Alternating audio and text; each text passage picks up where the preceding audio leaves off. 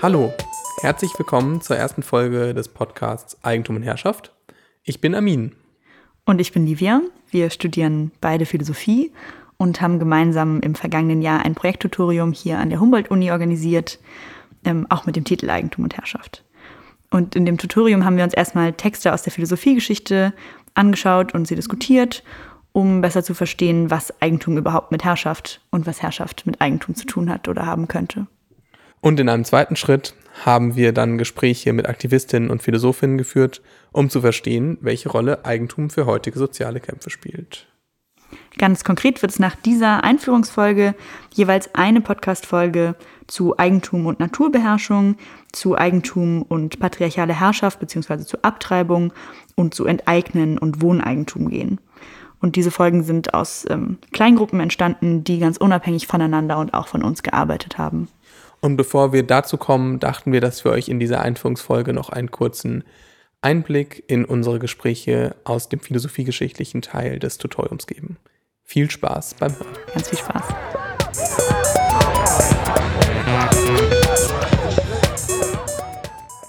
Also wenn man den Titel des Tutoriums und des Podcasts Eigentum und Herrschaft erstmal hört und weiß, dass es uns in dem Tutorium unter anderem darum ging, gegenwärtige soziale Kämpfe zu verstehen, dann sind ja wahrscheinlich mindestens zwei Dinge erklärungsbedürftig.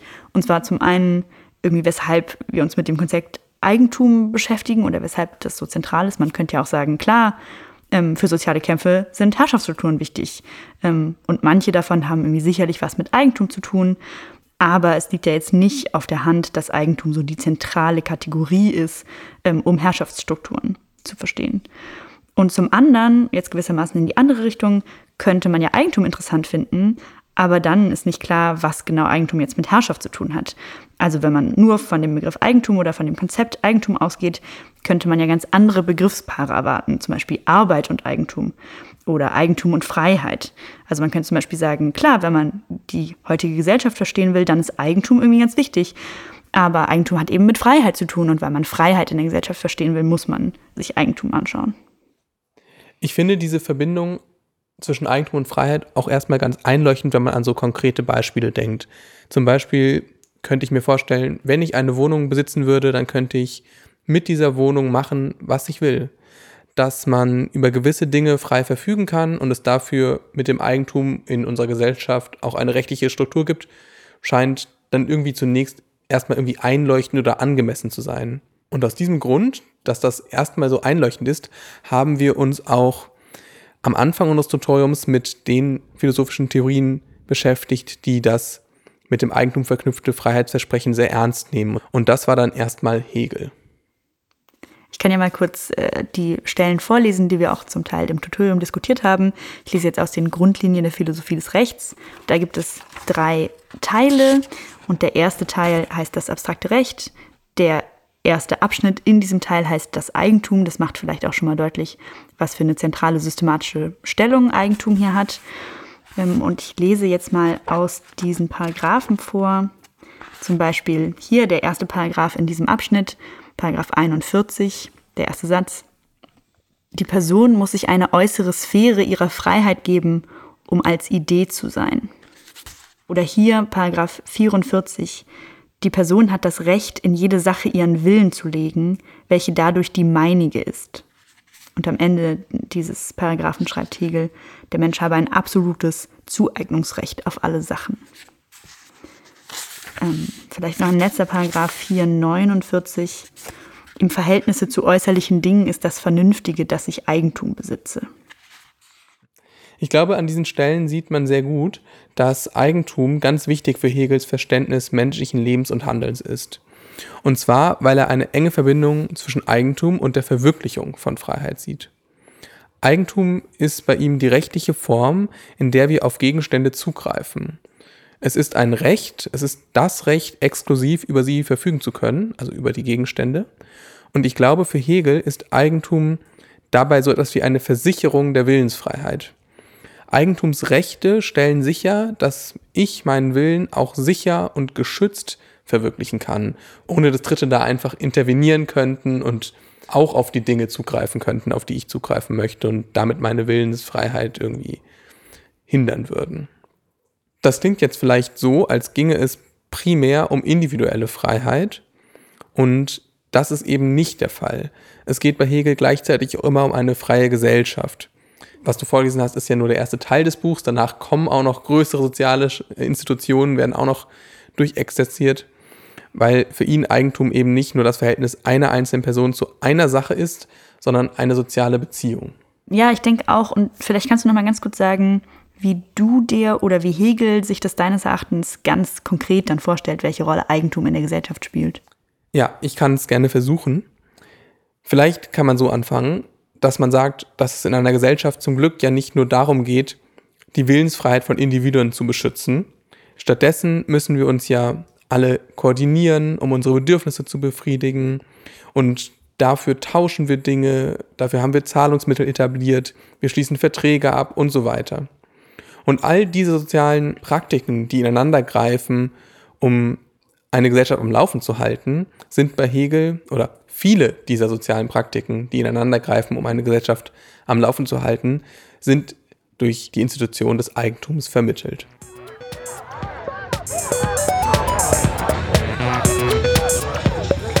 Jetzt haben wir ja irgendwie schon mal ganz gut sozusagen mit Hegels Hilfe beschrieben, was Eigentum so mit Freiheit zu tun haben könnte oder wie man diese Idee des Verhältnisses von Eigentum zu Freiheit fassen könnte.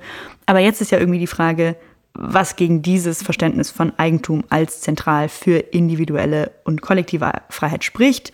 Oder anders gefragt, was Eigentum denn jetzt mit Herrschaft zu tun hat, was man ja irgendwie als Gegenteil von Freiheit bezeichnen könnte. Und an dieser Stelle kommt, denke ich, Marx ins Spiel, den wir ja auch dann im Tutorium ähm, gelesen und diskutiert haben, dessen Positionen man vielleicht sehr stark verkürzt jetzt ähm, so zusammenfassen könnte, dass sich Eigentum eben historisch so entwickelt hat, dass es mehr mit Unfreiheit als mit Freiheit zu tun hat. Marx und Engels schreiben zum Beispiel im kommunistischen Manifest jetzt sehr plakativ, dass den Kommunismus auszeichnet, dass er das bürgerliche Eigentum, also die Form des Eigentums, die laut Marx zu seiner Zeit dann die vorherrschende ist, abschaffen will. Und diese Unterscheidung zwischen verschiedenen Formen von Eigentum oder besser diese historische Entwicklung ähm, lässt sich vielleicht ganz gut an einem Zitat aus dem Manifest verdeutlichen, das dann direkt nach dieser etwas plakativen Stelle kommt. Das ist jetzt alles im zweiten Teil des Manifests Proletarier und Kommunisten. Vielleicht kannst du das einmal kurz vorlesen, Amin. Ja, ich mache jetzt den Klassenkämpfer. Man hat uns Kommunisten vorgeworfen, wir wollten das persönlich Erworbene, selbst erarbeitete Eigentum abschaffen. Das Eigentum, welches die Grundlage aller persönlichen Freiheit, Tätigkeit und Selbstständigkeit bilde. Erarbeitetes, erworbenes, selbstverdientes Eigentum. Sprecht ihr von dem kleinbürgerlichen, kleinbäuerlichen Eigentum, welches dem bürgerlichen Eigentum vorherging? Wir brauchen es nicht abzuschaffen.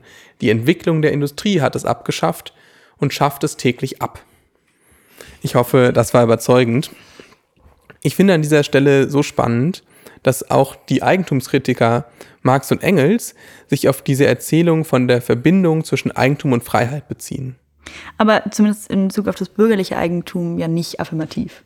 Ja, aber sie beschreiben irgendwie sehr gut diese historische Entwicklung ihrer Zeit, der sich entwickelnde und ausbreitende Kapitalismus, der diese kleinbürgerliche Erzählung vom Eigentum als Hort der Freiheit so obsolet macht. Stattdessen spielt jetzt in ihrer Zeitanalyse das Kapital als die neue Art des bürgerlichen Eigentums die zentrale Rolle.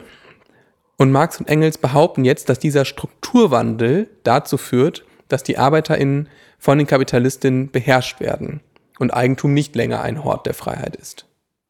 Und genau über diese, diesen Strukturwandel oder diese historische Entwicklung haben wir mit dem Philosophen Christian Schmidt gesprochen, der diese Entwicklung ähnlich wie Marx äh, darstellt, indem er sagt, dass Eigentum in modernen kapitalistischen Gesellschaften eben nicht mehr oder zumindest jetzt nicht mehr ausschließlich eine Sphäre der Freiheit für einzelne Personen darstellt, wenn das überhaupt jemals der Fall war, sondern es eben diesen Umschlag gibt ähm, hin zu einem Zusammenhang zwischen Eigentum und Herrschaft. Den beschreibt er nämlich so.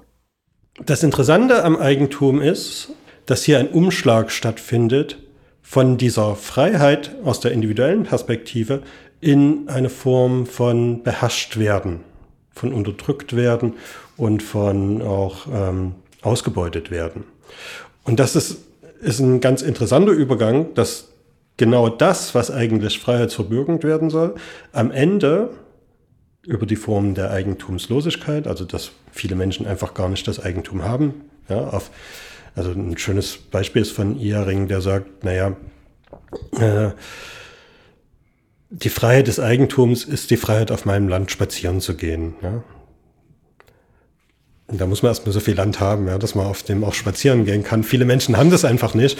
Und für die fehlt jetzt aber nicht nur die Freiheit, auf dem eigenen Land spazieren zu gehen, ja, oder äh, den selbst angebauten Wein zu trinken, ja, wo einem niemand reinreden soll, sondern die leben eben in Verhältnissen, die es notwendig machen für sie, um ihr eigenes Leben zu erhalten, ihre Arbeitskraft zu verkaufen, in diese Form von Entfremdung zu kommen, äh, in diese ähm, sich zu unterwerfen.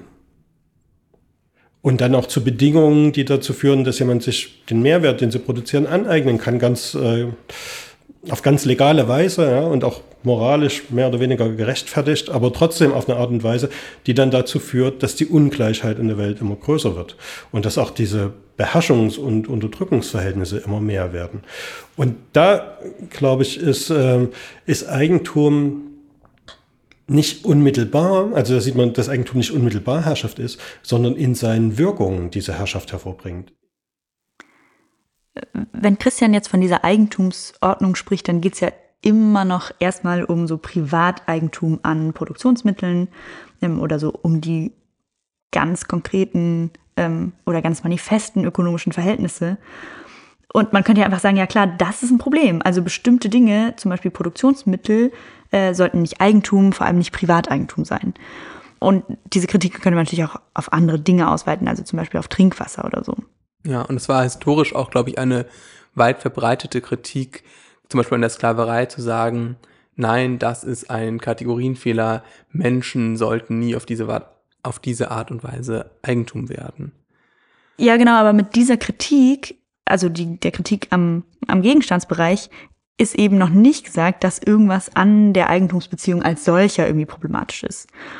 Aber so richtig spannend und auch so ein bisschen wild wird es ja irgendwie erst dann, wenn darüber hinausgehend dann die These aufgestellt wird, dass die spezifische Struktur modernen Eigentums, also ganz unabhängig von ihrem Gegenstandsbereich und von so Verteilungsfragen, schon als solche irgendwie problematisch ist.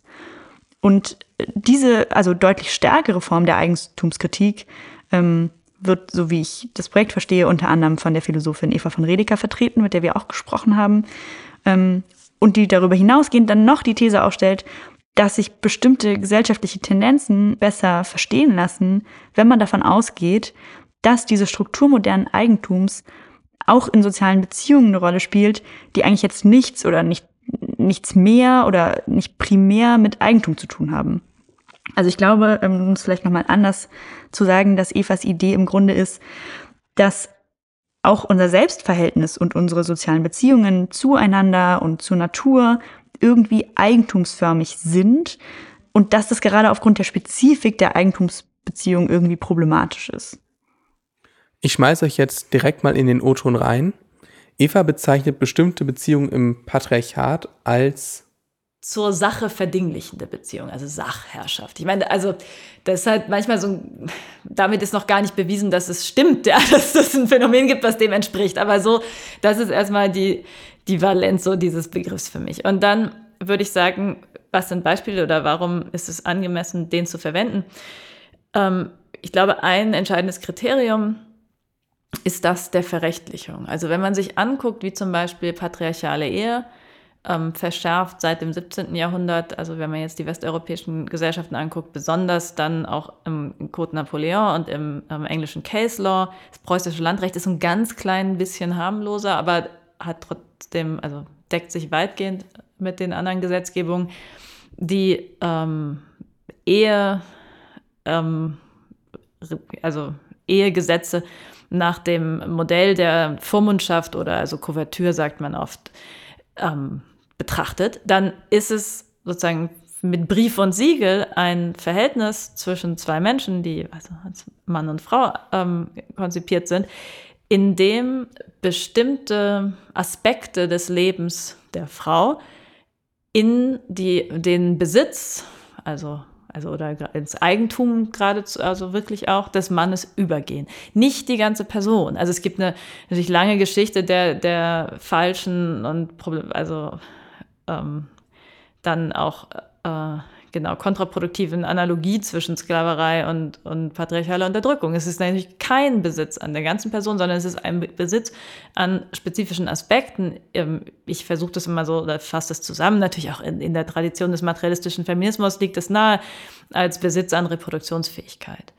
Ähm, aber dadurch, dass man sagt, Besitz an Reproduktionsfähigkeit eben wirklich Besitz und nicht nur kostenloses ähm, profitieren davon oder Aneignung, hat man diese Souveränitätsdynamik oder den Anspruch, dass ein Wille, der des Mannes, willkürlich verfügen kann über alle diese Bereiche. Und das ist eben dann nicht nur Sorgearbeit, sondern das ist auch sexueller Zugang, auch ähm, die Entscheidung der Frau, ob sie überhaupt arbeitet, also auch für Lohn, ähm, sowieso all ihr Eigentum und ihr Besitz. Und ähm, in der patriarchalen Erbfolge sozusagen die Kinder, also der Name der Kinder und die, die, die ähm, Verfügungen, Entscheidungen, Hoheit über die Kinder, geht alles über an den, ähm, an den männlichen Ehepartner. Das ist doch eine gute Überleitung zum zweiten Teil unseres Tutoriums, weil wir uns dort auch mit ganz konkreten Problemen beschäftigt haben, aber nicht mit deren historischen Genese, so wie Eva das jetzt gerade für, den, für das Beispiel patriarchale Ehe hat, sondern wir haben uns ja damit angeschaut, wie gehen Aktivistinnen heute damit um. Und dabei haben wir natürlich nicht danach gesucht, ob sie auch mit den technischen, philosophischen Fachbegriffen arbeiten, sondern wir wollten uns anschauen, was für Argumente und was für Behauptungen und Thesen stecken in der Praxis des Aktivismus. Wir wollten darüber nachdenken, was die Kämpfe dieser Aktivistinnen, die gegen Abtreibung, gegen Naturbeherrschung und gegen Mietenwahnsinn kämpfen, mit Eigentum zu tun haben.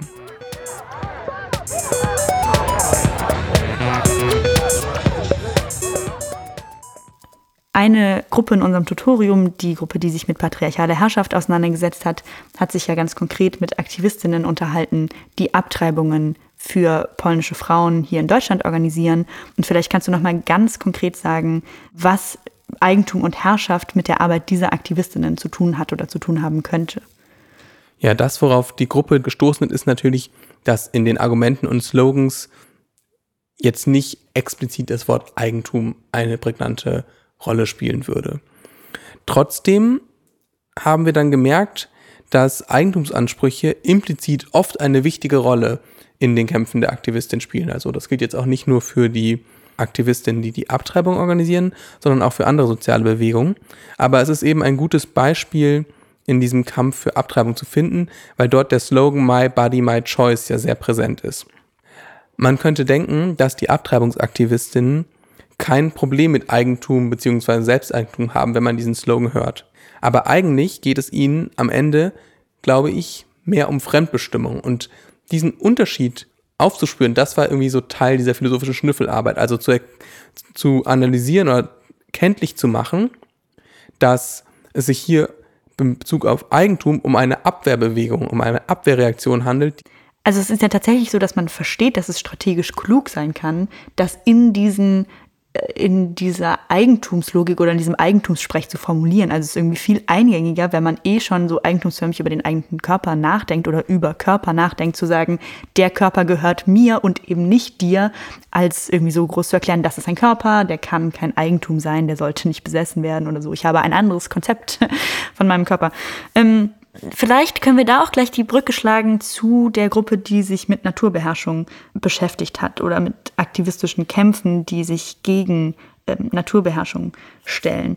Und ich glaube, auch in diesen Kämpfen sieht man diese Spannung dazwischen, irgendwie die eigenen Forderungen in einem Eigentumsvokabular formulieren zu wollen und dem anderen Verständnis dessen, ähm, wie man sich auf die Natur bezieht. Also ganz konkret ähm, hat sich die Naturbeherrschungsgruppe Kämpfe angeschaut, in denen es darum geht, wem das Land gehört oder wer Rechte an dem Land hat, auf dem in Nordamerika und Kanada Ölpipelines gebaut werden und auch da verstehen indigene Aktivistinnen das Land, auf dem sie leben, nicht primär als Eigentum, zumindest nicht in diesem modernen westlichen Sinne, ähm, sind aber in ihrem Kampf gewissermaßen dazu gezwungen, in diesen Begriffen zu argumentieren, also zu sagen, das ist unser Land.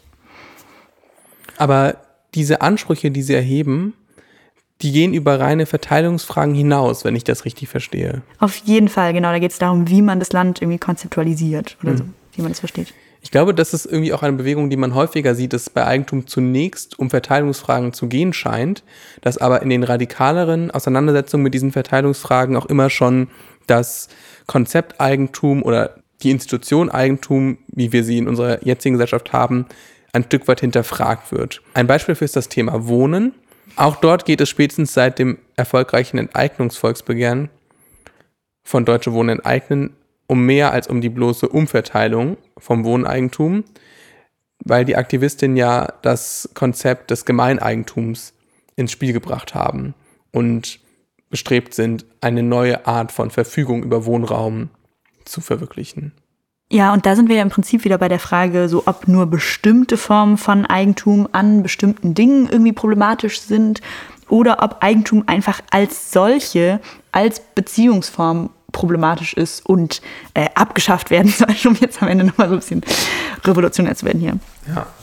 Und das ist auch das, was in allen drei Folgen, also in der Folge zu Eigentum und Naturbeherrschung, in, in der Folge zu Eigentum und Abtreibung und in der Folge zu Enteignen und Wohnen eine Rolle spielen wird, weil dort immer wieder geschaut werden wird, inwiefern die Herrschaftsstrukturen, gegen die sich die sozialen Kämpfe richten, abgeschafft werden könnten, indem man etwas am Eigentum verändert. Und vielleicht zeigt sich ja, dass es auch ohne Eigentum oder zumindest ohne Privateigentum oder ohne dieses ähm, starke Konzept geht, auch an den ganz kleinen Dingen und Alltagspraktiken.